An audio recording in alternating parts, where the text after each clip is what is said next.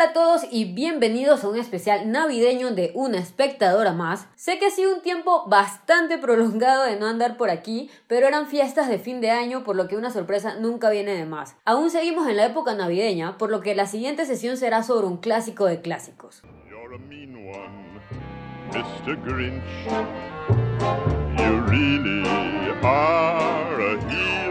Una de las tradiciones más esperadas durante estas fechas es ver esas películas navideñas que nos reconfortan el espíritu y nos hacen amar mucho más la Navidad. Es muy común ir armando nuestra listita desde que inicia diciembre y ver clásicos como Mi pobre angelito, Santa Cláusula, El Expreso Polar y, como no, el clásico por excelencia, uno de mis favoritos personales, El Grinch. En este especial hablaré sobre sus tres versiones, la del año 1966, la clásica del año 2000 y la del 2018. Esta película está basada en el cuento de Cómo el Grinch robó la Navidad, que nació en 1957 de la pluma del escritor y caricaturista estadounidense Theodore Seuss Geisel, más conocido como Dr. Seuss. El autor se propuso hacer una crítica al consumo navideño que ya desde esa época se caracterizaba como un sinónimo del festejo de Navidad y de diciembre en general. En esta historia cuenta el intento del Grinch de robar la Navidad de los habitantes de Villa Kiem. La versión de 1966 es una película de dibujos animados y dirigida por Chuck Jones.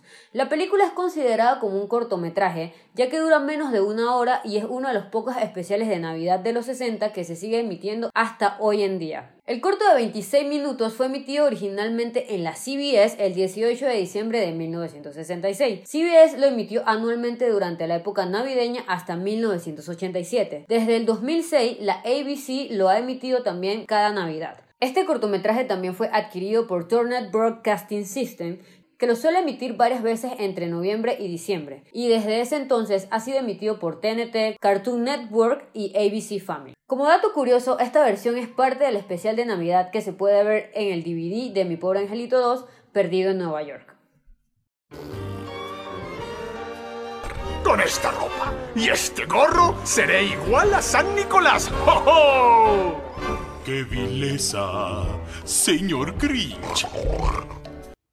Hablando de la versión del 2000, El Grinch es una película estadounidense de fantasía y comedia producida por Universal Pictures e Imagine Entertainment, basada en el cuento de igual modo de Dr. Seuss del año 1957.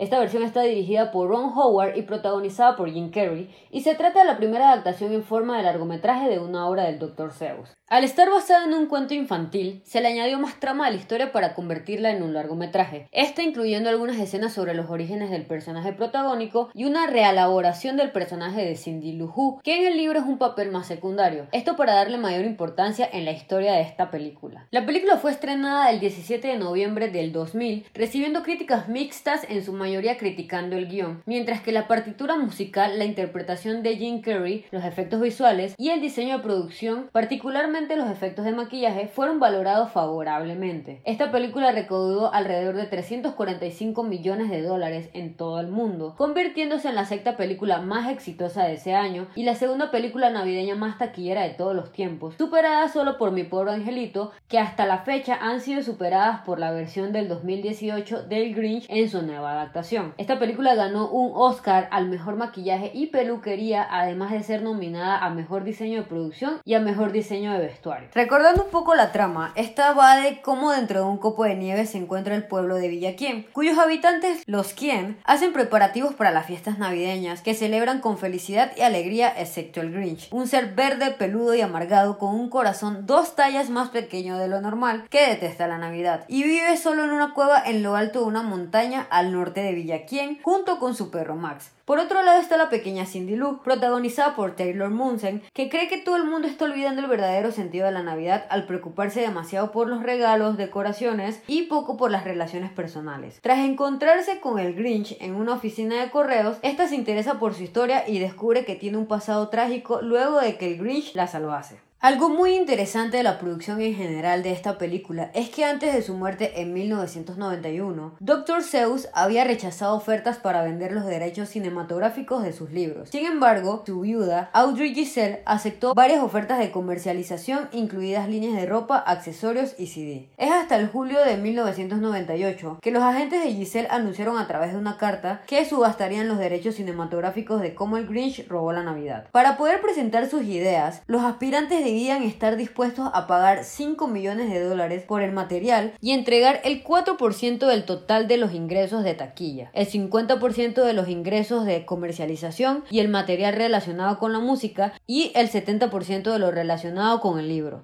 La carta también especificaba que cualquier actor sugerido para el papel del Grinch debía ser de importancia comparable a la de Jack Nicholson, Jim Carrey, Robin Williams y Dustin Hoffman. Además, se estipuló que no se consideraría a un director o guionista que no hubiera ganado al menos un millón de dólares en alguna película anteriormente realizada. Otra de las curiosidades generales de este personaje que tanto nos encanta es que tanto en las tres adaptaciones cinematográficas que existen del Grinch vemos ese color particular verde que tanto lo caracteriza, pero en realidad el original del libro es blanco y negro con manchas rojas y rosas. En cuanto al maquillaje del personaje, para convertir a Jim Carrey en el Grinch, al equipo de caracterización le tomaba alrededor de 3 horas para después del rodaje someterse a una hora más para quitarle todo ese maquillaje. En cuanto al traje, este estaba hecho de cubierto de pelo de Jack y teñido de verde. En cuanto al color de los ojos, al principio el actor utilizaba lentes de contactos color amarillo, pero debido a que le resultaban muy molestos, se tuvieron que hacer modificaciones de los ojos mediante CGI. Todo el esfuerzo de caracterización de la película obtuvo su recompensa, ya que fueron galardonados con el Oscar a Mejor Maquillaje. Y es que después del Mago de Oz de 1939, ninguna otra película había tenido a tantos personajes caracterizados al mismo tiempo en el set de rodaje. Además de que tanto los actores como los extras que interpretaban a los quien tuvieron que ir a un coreógrafo para aprender a moverse como estos personajes. En cuanto a curiosidades del set de rodaje, el pequeño pueblo de Villaquien fue construido en el patio trasero de Universal Studios y para decorarlo se utilizaron más de 52.000 luces navideñas, 8.000 adornos y más de 1.900 bastones de caramelo. Además, los diseñadores de decorado para los edificios se inspiraron en las influencias arquitectónicas de culturas medievales, marroquí e islámicas. Con respecto al diálogo, la icónica frase de 6.30, cena conmigo, esa no la cancelaré fue totalmente improvisada por el actor Jim Carrey. Y para la voz del narrador en inglés fue nada más y nada menos que Anthony Hawkins, que le llevó tan solo un día a grabar toda la narración de la película. Y uno de los datos más lindos de esta historia es que en realidad Max, el fiel acompañante del Grinch, era una perrita callejera llamada Kelly, a la que el equipo de producción encontró en un refugio y la sacaron de allí para entrenarla durante 15 semanas para interpretar el papel de Max. Como un dato extra, uno de los días de rodaje, el director Ron Howard se presentó al set de caracterización a las 3 y 30 de la mañana para que le aplicaran el maquillaje del Grinch y durante todo ese día de rodaje Howard dirigió a todo el equipo vestido de Grinch. Ahora, hablando de su versión animada por el estudio Illumination, mismo encargado de animar películas como Mi villano favorito, para esta versión quien es el narrador de la historia es el productor y músico Pharrell Williams y escribir el guion para esta adaptación tomó alrededor de 18 meses. Para esta nueva versión, Villaquín evolucionó de ser una aldea dormida a una pequeña ciudad ciudad moderna, con su propia tienda de alimentos llamados Who Food. En esta también vemos autobuses y transportes automáticos, tiendas y negocios que operan en medio de la magia y coros navideños que se convierten en grupos agresivos de acapela, los quien en esta versión también tienen trabajos reales. Por el lado de la musicalización de esta película, tenemos al compositor Danny Elfman, quien ha trabajado en producciones como Beetlejuice, El joven Eduardo Manos de Tijeras, The Nightmare Before Christmas, Spider-Man y La Liga de la Justicia del 2017.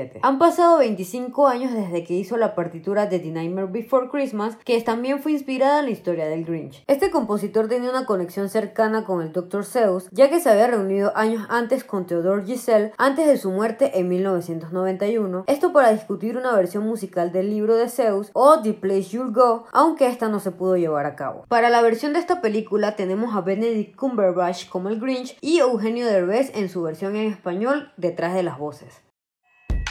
I'm the Grinch, Cindy Lou Who. I live in who?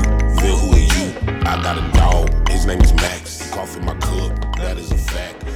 Realmente siento que lo que hace que esta película sea un clásico navideño es que es muy fácil poder empatizar y familiarizarnos con ella, tanto los que amamos la Navidad como los que por distintas razones no les agrada tanto la festividad como tal. Y es que esta película nos hace ver el lado de una persona a la que particularmente no le gusta esta celebración y su transformación en el camino. En otra película fácilmente si la viéramos desde otra perspectiva, el personaje del Grinch fuera el antagonista a vencer. Sin embargo, al ser el protagonista, nuestro principal nos ofrece una historia totalmente alejada de clichés que se suelen ver en este tipo de películas. En cuanto a las versiones, considero que la versión del 66 aportó las bases para lo que continuaría en cuanto a una adaptación de mucho más tiempo, como lo fueron las dos últimas versiones. Lo que hace que la del 2000 sea un clásico inmediato es que muchos adultos y niños de aquel entonces crecimos viendo esta película casi como que si fuese algo tradicional en nuestras navidades. Y lo que hace la versión del 2018 es que nuevo público, ya sean niños de esta generación, sepan la historia y conozcan también su versión propia del personaje que nunca pasa de moda. Es una versión muy refrescante ya que al ser una animación tan avanzada aporta otros visuales que quizás con la versión live action no se podían crear en aquel entonces. No soy de hablar con spoiler, por si no has visto aún su última versión, la recomiendo mucho, ya que tienen aportes muy graciosos que funcionan tal cual para la nueva tecnología que vemos actualmente. Definitivamente pienso que este personaje perdurará por muchas décadas para todos y nos hará ver siempre desde otra perspectiva todo lo que representa la Navidad. Espero que todos hayan tenido una gran Navidad a pesar de todas las circunstancias. Gracias por escuchar esta sesión y será hasta la próxima.